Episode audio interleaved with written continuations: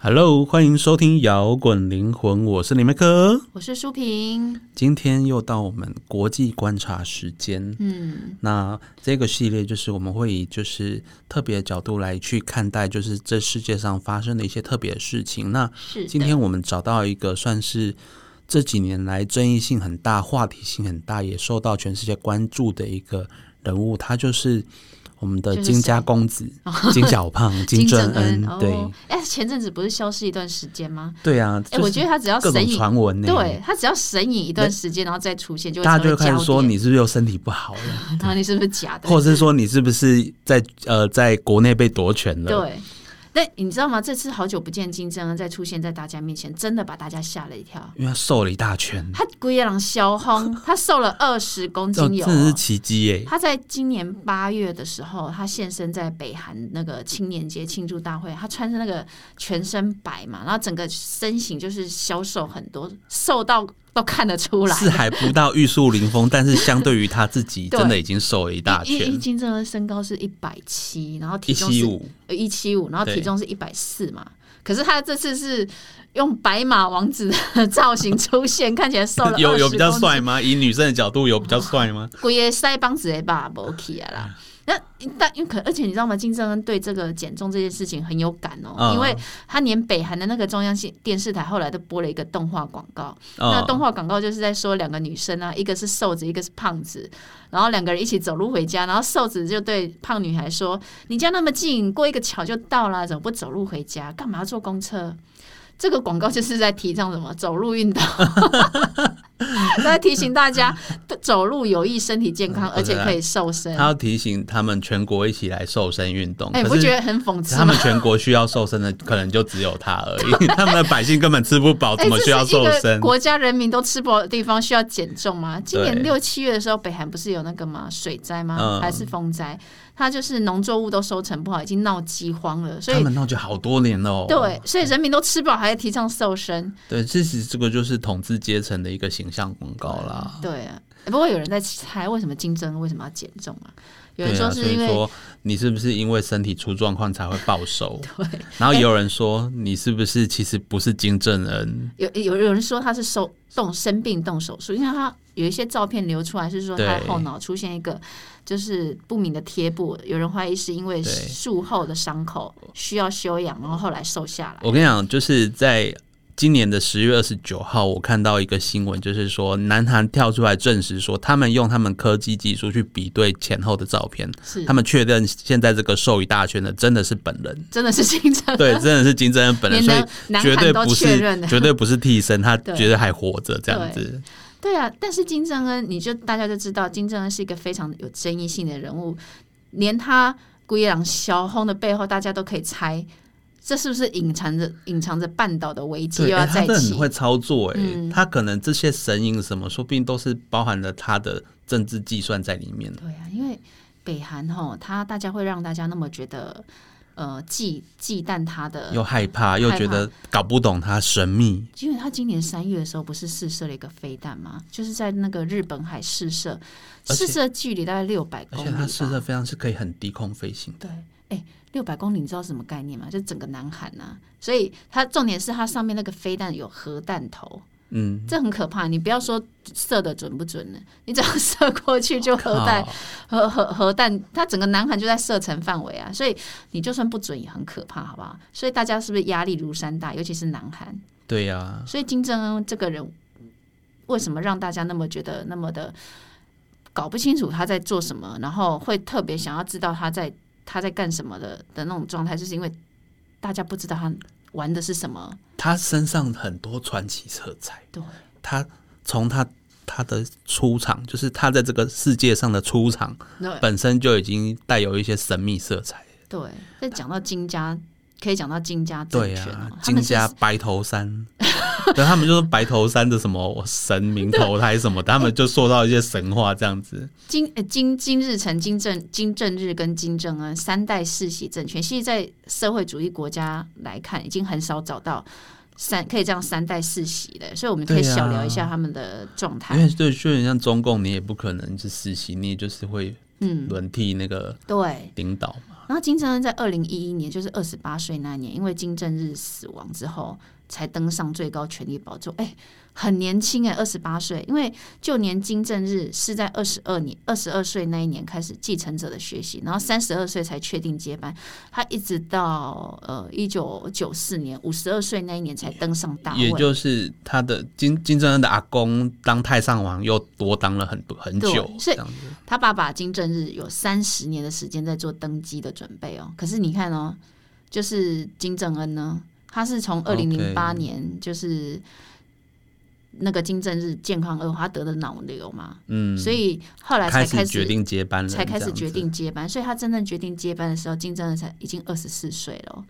很年轻哎、非常年轻哎、金正恩出生的年份跟我同一 年 欸，人家已经是北韩领导人当多久了，我还在这边干淘嘛？汰就是筹措了， 对他就是挑到三角形，我就挑到雨 伞。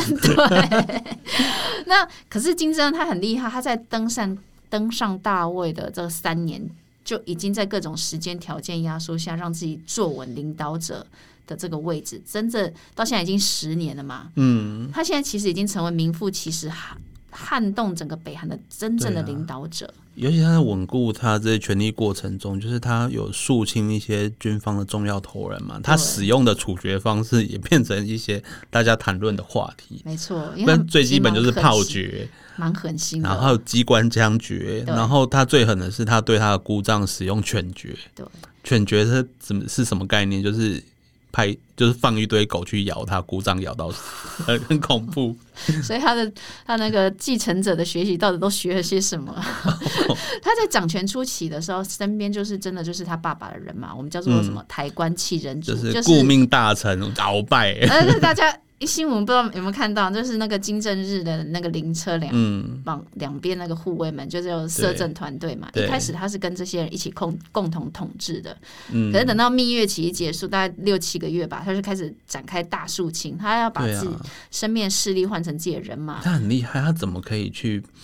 去做到这件事情？因为可以想见，他刚接班的时候，他那些顾命大臣应该不把他看在眼里。那些老臣都是拥有军事实权的人哦。对啊，可是金正恩他想要恢复一党专制的那种体制，因为社会主义国家一人其集实权这样，社会主义国家就是以党来进行支配的嘛。对，那可是，在金正日时代，因为那时候刚好社会主义就是体制崩溃，然后北 OK 韩那时候也面临开始面临那种经济的支的那个困难。所以他们有点像中国在面临转型的那个过程。对，那金正日想要维护政权嘛，他开始所以采用先军政治，是依靠军方维持党的影响力。嗯，然后可是你你这样状态之下，会变成军方人士也成了主要的话权语力一权会派。很大，这样子对，所以金正恩一上来之后，就开始想要大举铲除军方的势力，他就是要走的就是恢复社会主义的党政国家之路嘛。那社会主义国家特征就是政权集中在执政党嘛，就是对一啊为、一党独大啦，然后而且就是灌输人民那种单一的价值啊，然后那种盲目的意识形 态，我们大概就是共产主义就是这样。可是金正恩有一点就是他蛮，嗯因为他可能在瑞士留学，对他早年是在在瑞士接受教育的，对，所以西方文化对他影响也是很大，所以他其实蛮强调那种食物啊跟效率的那对种可以可以的，可以补充一下，他留学的时候，其实他的妹妹，现在他旁边那个金宇镇，他妹妹也是一起在瑞士的，对对。所以金正恩上来之后，开始发展科技，所以他是有带有一些现代化经营国家的观念放进来，对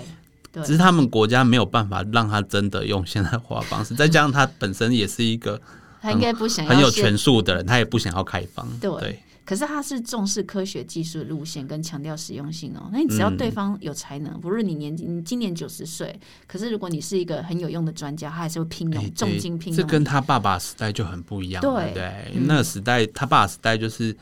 军人掌权嘛，对军人被重用，对，对，尤其底下，你知道什么样的专家最作为就是被他重视吗？就是原子弹、核弹科学专家。哦，这 就是为什么北韩，你知道北韩他就是用他的核武来跟世界说，我就是有 power 的，我就是有力量的。我我可以跟你们平起平坐对这样子，你想想看哦，北韩已经试射几次飞弹了，金正日掌权的那十几年呢、十八年吧，也才二十几次。可是金、进入金正恩时代，嗯对已经远远超过金正日的时代了。他掌权也不过才一个十二年左右而已。对， 你看他，他对发展核武发展呃那个投了很大的心血啊。他就究竟是想要哎、可从中间获得什么？对啊，就没是想他过他先爬起来，才可以去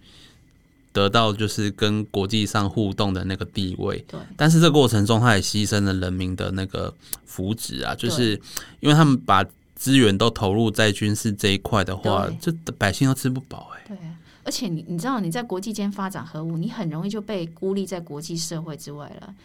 而且很多人都叫金正恩叫什么暴走的神经病，对啊，你就一直射核武啊，一 直射，一直射啊。对，所以他后来被孤立，甚至被经济制裁，他没有办法用正常的贸易方式去进行一些经济活动。所以，而且他在核武开发也花了很多钱嘛，所以嗯、他们其实北韩的财政是很艰困的。那金正恩其实有感受到需要改善经济困难，要缓解北韩的经济制裁嗯嘛，所以他后来不是在一个新年的贺词的时候就发表了一个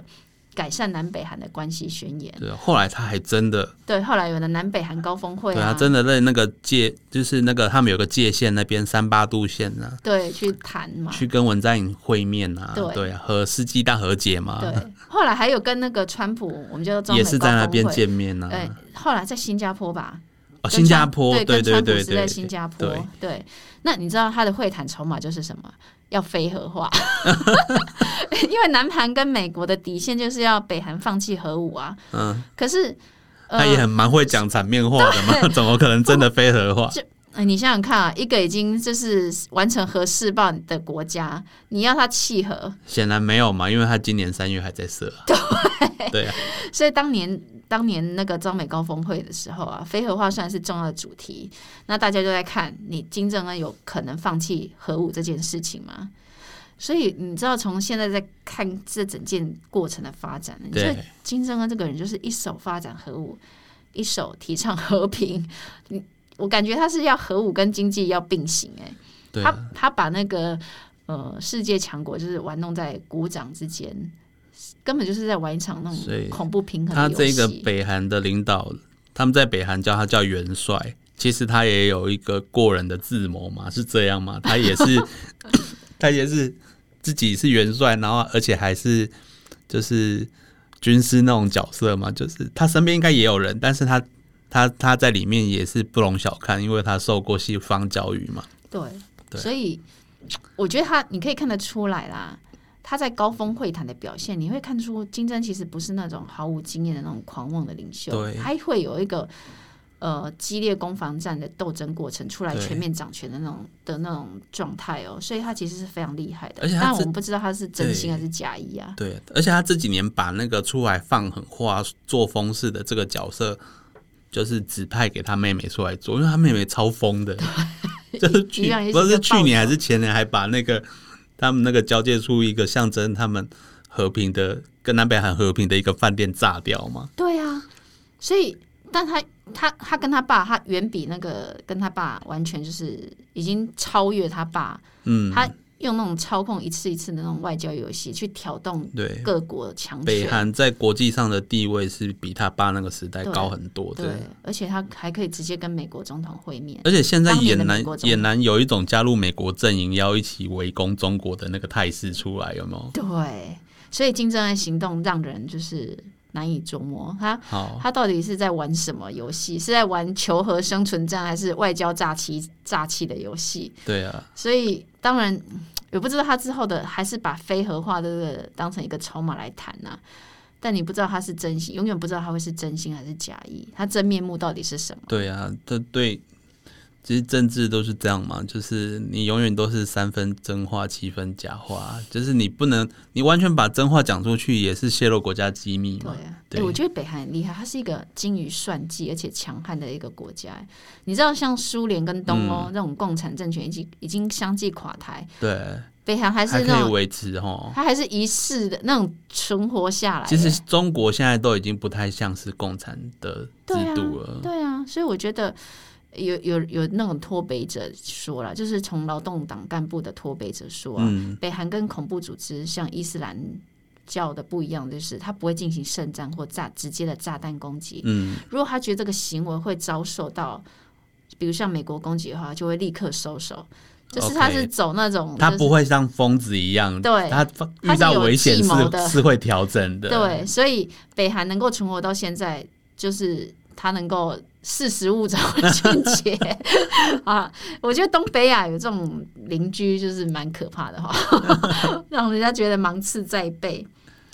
还好啦，我觉得我们因为我们身处在台湾，我们最最大的那个威胁就不是北韩，所以就会相对不像其他国家觉得看到北韩那么恐怖，对，但他只要一试射核武，我们也是很可嗯也是怕的啊。就是它的那个东西很可能造成世界大战嘛，对，因为你乱射，万一不小心射偏了，对比如说 比如飞到旁边的日对本你去，不那个管准出不事准，，就是一场核爆嘞！天哪，很可对怕啊欸。就是有一件事情，就我可以提一下，就是二零一七年的时候嗯啊，就是金正恩他有一个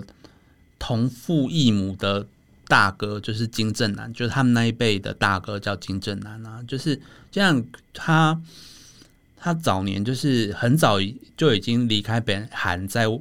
在那个澳门、上海、北京等地，就是去经商了，然后去嗯他赚做钱。生意的，对对，然后因为他比较提倡就是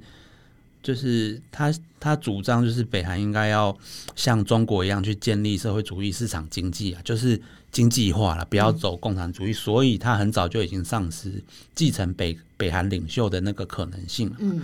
等于就是他父亲不可能选一个就是走资本主义的人当接班人，对，所以这是这也是为什么后来没有选选最大的，选老大而选了老三。对那老二没有被选到，原因是因为老二老二的个性就不适合。嗯哼，对，那所不以够狠，对不够狠嘛，所以其实金然也在外面就是经商嘛。那那过程中不知道为什么后来是什么原因，但是后来发现一件事情，就是二零一七年的时候，嗯竟然在马来西亚遭到刺杀，嗯那这件事情就很大，因为那时候就是国际媒体都在报嘛，因为大家都会猜测是不是是不是北韩的高层的领导派人出来去处理掉这个大哥，嗯哼，因为这是罗生门嘛，就是，但是你免不了一定会被猜测，因为始终这个大哥的存在就是会威胁到目前在国内的那个掌权的，就是老三的那个政治地位嘛，嗯因为他一始终存在一个也是正统。那如果有心人士要去拿正统来造反，这个是有可能，因为这个在世界各地，包含欧洲啊、中国都发生过这种事情嘛。就是对我要我要造反，但我又要名正言顺，我一定也要拿一个有皇室血统的来，哦，一定要有一个令牌啊！那个对令牌就是我，我也是一个皇室就血是说统的，我就可以说这我个也才是真的天子。对对嗯对，那这件事情其实据说啦，据说这里面参涉其中有很多是北韩派出去特务，然后这些特务他们很厉害，他们平常就是在各个国家就是在那边生活，当地人都不知道他们是来当特务的，嗯哼，就就真的认真的在当地上班生活，做好那个